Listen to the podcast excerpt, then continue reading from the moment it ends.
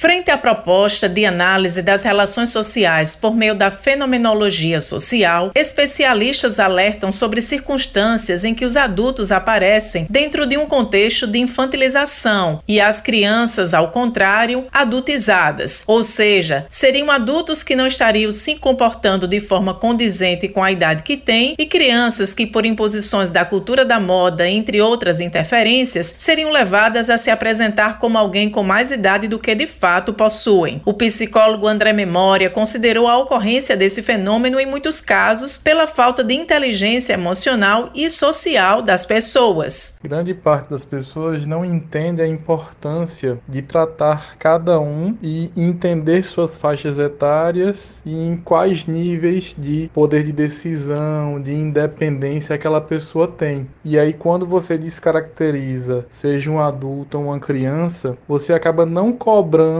ou não exigindo de alguma forma aquilo que deveria exigir e acaba piorando muito a relação entre as pessoas. Segundo ele, esse é um fenômeno recente de pouco mais de 50 anos. Até os anos 20, 30, 1920, 1930, as pessoas tinham em média expectativa de vida de 30 anos, 40 anos. Quem vivia no campo, em trabalhos braçais, vivia muito pouco. Então, existiam poucas pessoas para vivenciar tantas gerações assim e terem esses conflitos sociais barra emocionais. Então é um fenômeno recente, de mais ou menos uns 50, 30 anos para cá, porque as gerações estão convivendo muito mais umas com as outras. No tocante à saúde mental, o psicólogo alertou que, em geral, o fator social possui maior relevância na condição do indivíduo. Culpabilizar alguém, o indivíduo em si, nunca é uma boa ideia, porque existe uma série de fatores na infância, adolescência daquela criança, no entorno dela, ou daquele adulto, que acabou fazendo com que ele apresentasse aqueles comportamentos, seja um adulto infantil ou seja uma criança adultizada, vamos dizer assim. Então, em geral, em média, é o entorno, o social, as pessoas ao redor que favorecem esse comportamento. Por último, André chamou atenção para a compreensão sobre o momento de buscar ajuda terapêutica. Independente de qual caso seja, seja de uma criança ou de um adulto, a gente tem que pensar sempre o seguinte: aquilo está prejudicando a vida da pessoa em vários aspectos, ou seja, se é uma criança, está prejudicando ela na escola, está prejudicando ela com as relações entre os amiguinhos, as relações entre os familiares. Se é um adulto, está prejudicando ela no trabalho, está prejudicando ela na faculdade, nas suas relações familiares também, nos seus relacionamentos sexuais e afetivos. Quando essas relações todas, sejam das crianças ou dos adultos, são prejudicadas de alguma forma significativa, então é muito importante procurar procurar ajuda. Josi Simão para a Rádio Tabajara, uma emissora da EPC, Empresa Paraibana de Comunicação.